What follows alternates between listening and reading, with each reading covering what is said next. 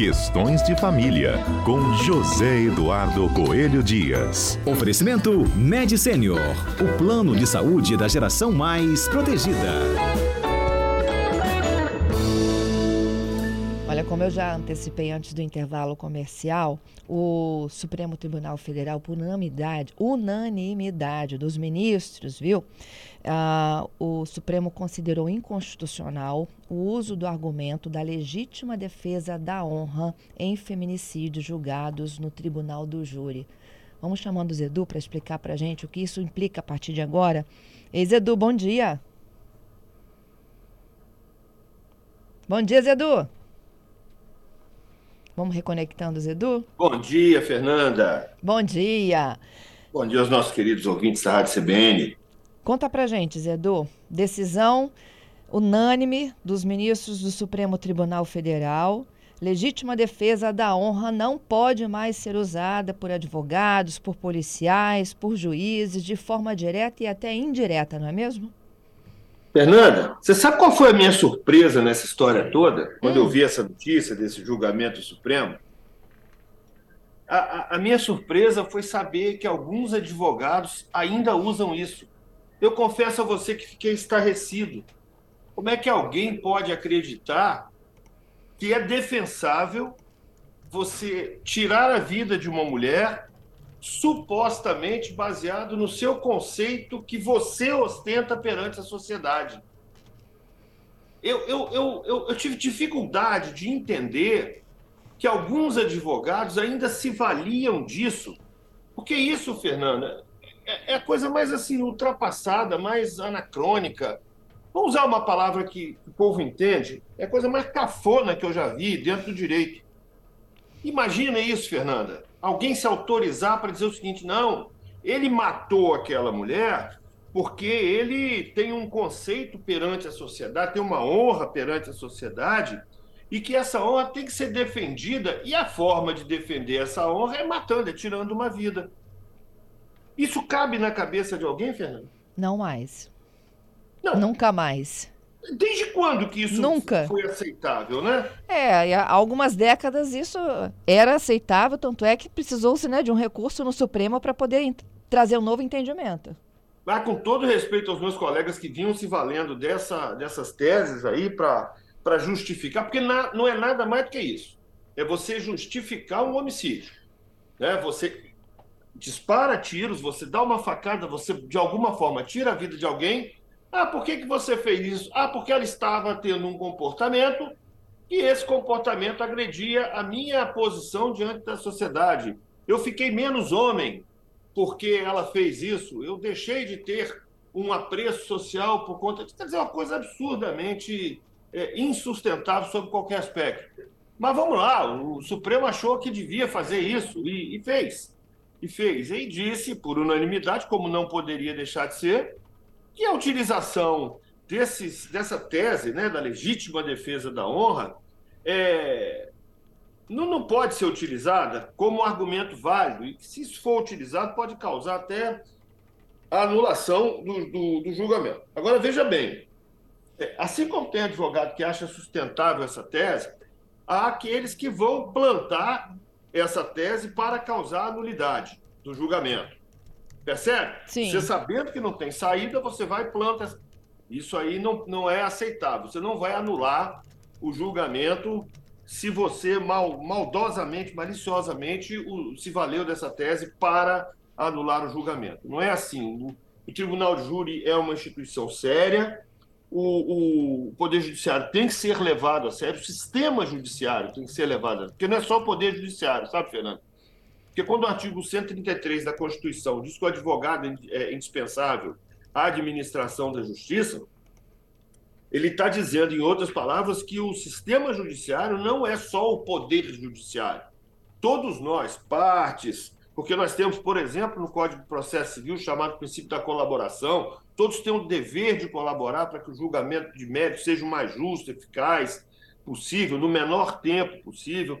Então, então, quando a gente fala de um sistema judiciário, nós estamos falando de algo muito maior do que o poder judiciário. Estamos falando da sociedade comprometida como um todo com os julgamentos, com o que a gente chama de, de, de justiça. Né? E aí o, o, o Supremo acabou dizendo: olha, não, não, podemos mais aceitar essa tese. Algumas palavras, por exemplo, da ministra Carmen Lúcia e da ministra Rosa Weber. A, a, a ministra Rosa, a ministra Carmen Lúcia, por exemplo, pontuou o seguinte: que a sociedade ainda hoje é machista, uhum. sexista, misógina e mata mulheres apenas porque elas querem ser donas de suas vidas. E o que está por trás disso é exatamente isso. Fernanda, você se lembra do caso Doca Street? Lembro. Tem até um podcast muito interessante, né? o Praia dos Ossos, que a gente recomenda para qualquer pessoa que, que assista, que vai narrar exatamente isso. Quer dizer, isso é, é uma coisa lá da década de 70. E foi utilizada essa tese, no primeiro momento foi absolvido, depois ele acabou sendo condenado é, numa, numa revisão desse julgamento. É, no primeiro momento, ali... a tese foi usada e ele foi absolvido, não era isso? Foi, foi. Mas olha, nós estamos é. falando de uma sociedade da década de 70 que era exatamente isso que a, do, que a doutora Carmen Lúcia falou. Porque se a gente analisar como era a nossa sociedade na, na, década de 70, nós não vamos ter a menor dúvida de que é uma sociedade machista, sexista, misógina e que coloca a mulher no segundo plano, como se a mulher fosse propriedade de um homem. A mulher tem que ter o direito de gerir a própria vida saber o que, é que vai fazer com a própria vida. Entendeu? Nós não podemos mais aceitar. Note, e, e, a evolução do nosso direito foi tão grande que, por exemplo, expressões que, como nós tínhamos no Código Civil, de pátrio poder, hoje foi substituída por poder familiar. O Código de 2002 já aboliu a história do cabeça do casal, porque antigamente o homem era o, o chefe da família e era o, era o gestor do patrimônio familiar, era uma espécie de um, de um feitor daquela unidade familiar. Hoje nós temos o princípio da, da isonomia né, de gênero, homens e mulheres são iguais perante a lei. Então, se homens e mulheres são iguais perante a lei, nós não podemos aceitar, no caso de um, de um, de um feminicídio, né? O que é um feminicídio? É um homicídio é, é, é, é fundado na questão de gênero. Isso. Ou seja, em outras palavras, para a gente colocar a coisa de uma forma que todos entendam, você matou uma mulher pelo fato dela ser mulher. Nós não podemos aceitar esse tipo de coisa em hipótese alguma. E ainda mais justificar que você matou uma mulher pelo fato dela ser uma mulher só porque você é homem. Porque, no final das contas, essa tese da legítima defesa da honra, Fernanda, não era outra coisa senão isso. É você dizer, eu posso matar uma mulher só pelo fato dela ser mulher. Por quê? Porque eu sou homem. Isso é justiça, Fernanda? Isso vai ao encontro dos preceitos constitucionais de construção de uma sociedade livre, fraterna? Eu acho que não, né? Eu acho que não. Olha, para quem não lembra aí do caso do Ox Street, né? Ele matou uma socialite, era Ângela Diniz, né? Ela tinha um relacionamento com ele, isso foi em 1976. Eles tiveram uma discussão, ele e a namorada. A namorada estava pondo fim a um relacionamento que já tinha durado quatro meses. E ele, por não concordar com o fim do relacionamento, ele matou a Ângela com quatro tiros, não é isso, Zedu? É por aí. E, Fernanda, hum. tem mais um detalhe nesse caso. Esse caso a gente precisa reviver de vez em quando, sim, apesar de ter sido lá na década de 70, porque note bem, para você ver como é que tem a questão do machismo e até de homofobia misturada nessa história toda. Uma das acusações que fizeram contra a vítima, note, Fernanda, nós acusávamos a vítima Olha que coisa engraçada, né? uhum. né? Além de tudo isso, uma das acusações que pairava, e era tido como uma acusação gravíssima, era o fato dela supostamente estar envolvida com uma, uma, uma outra mulher. O então, quer dizer, isso, até isso justificaria um homicídio? É isso que nós estamos dizendo?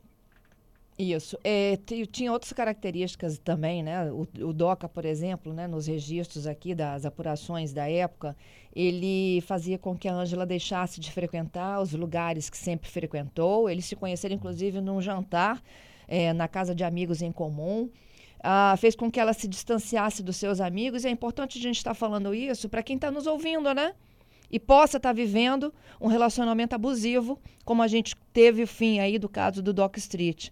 Controlava os atos da Ângela, passou a se incomodar com tudo e não gostava do fato dela ser uma mulher independente, não tolerava nenhum tipo também de submissão.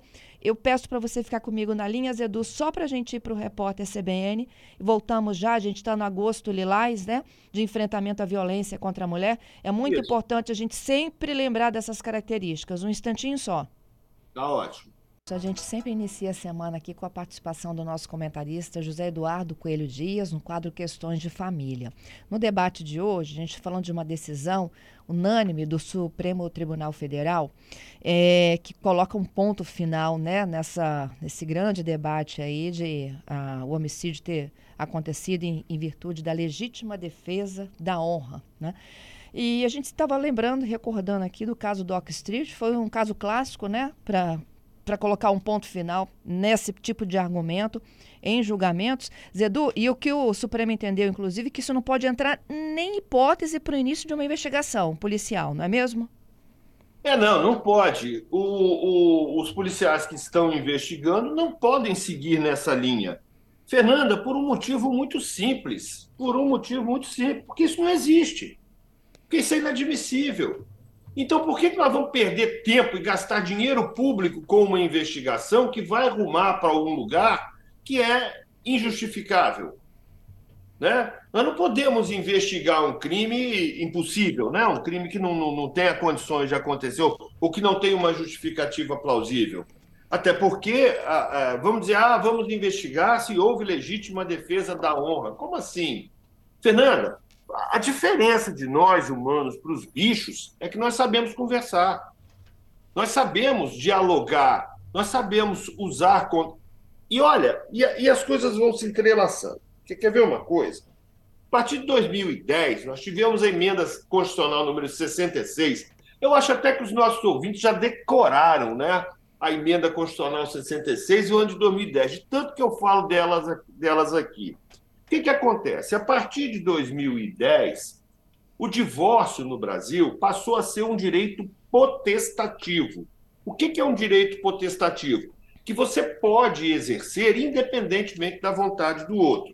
Ou seja, se você está afim, ou se você vê motivo para pôr fim a um relacionamento, então você simplesmente vira as costas e vai embora. Você não precisa justificar, você não precisa provar nada. Você não tem que dar satisfação do fim do seu relacionamento para absolutamente ninguém. Se você não está satisfeito naquele relacionamento, o nosso ordenamento jurídico te dá a opção de terminar com ele. Tem uma diferença do que acontecia na década de 70? Tem. Tem, é claro que tem uma diferença. Porque o nosso casamento, as nossas relações foram concebidas para que fossem eternas.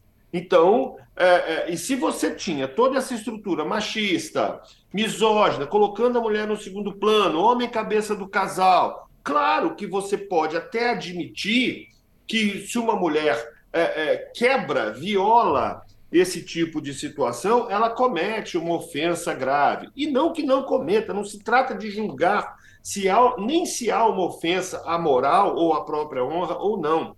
O que a gente não pode aceitar é que essa ofensa se convalide, ou seja, é, se converta numa, numa morte. E mais que essa morte, por conta de uma ofensa, seja algo justificável. Porque senão nós vamos voltar para a barbárie. Nós vamos voltar para um, uma época de antes da gente conseguir dialogar e ter argumentos e conversar com as pessoas, sabe? Não se pode. É, é, essa coisa de querer resolver tudo a bala né? como se tudo fosse, como se, como se um tiro, como se a morte de alguém fosse a solução para algum tipo de problema. É esse tipo de coisa que a sociedade nossa não pode aceitar. E o Supremo demonstrou claramente que não aceitou, que não aceita, que não é válido. Entende? Entendido. Isso retroage, Edu, por exemplo, alguém que tenha tido condenação e absolvição por isso? Se é, Fernanda, recurso... a princípio, a princípio não. A princípio não. Por quê? Porque a, a lei penal ela só pode retroagir para beneficiar o réu. O, o réu. Mas é como não é bem a minha área de especialidade, eu vou eu vou até fazer o dever de casa, tá, Fernanda? Mas a princípio eu posso garantir que, que não. Combinadíssimo. Zedu, te agradeço pela participação. Bom início de semana para você e até a segunda que vem. se Deus quiser, estaremos aqui novamente, trazendo outras boas notícias como essa, né, Fernando? É isso aí. Boas notícias, a gente precisa disso. Até lá. Até lá.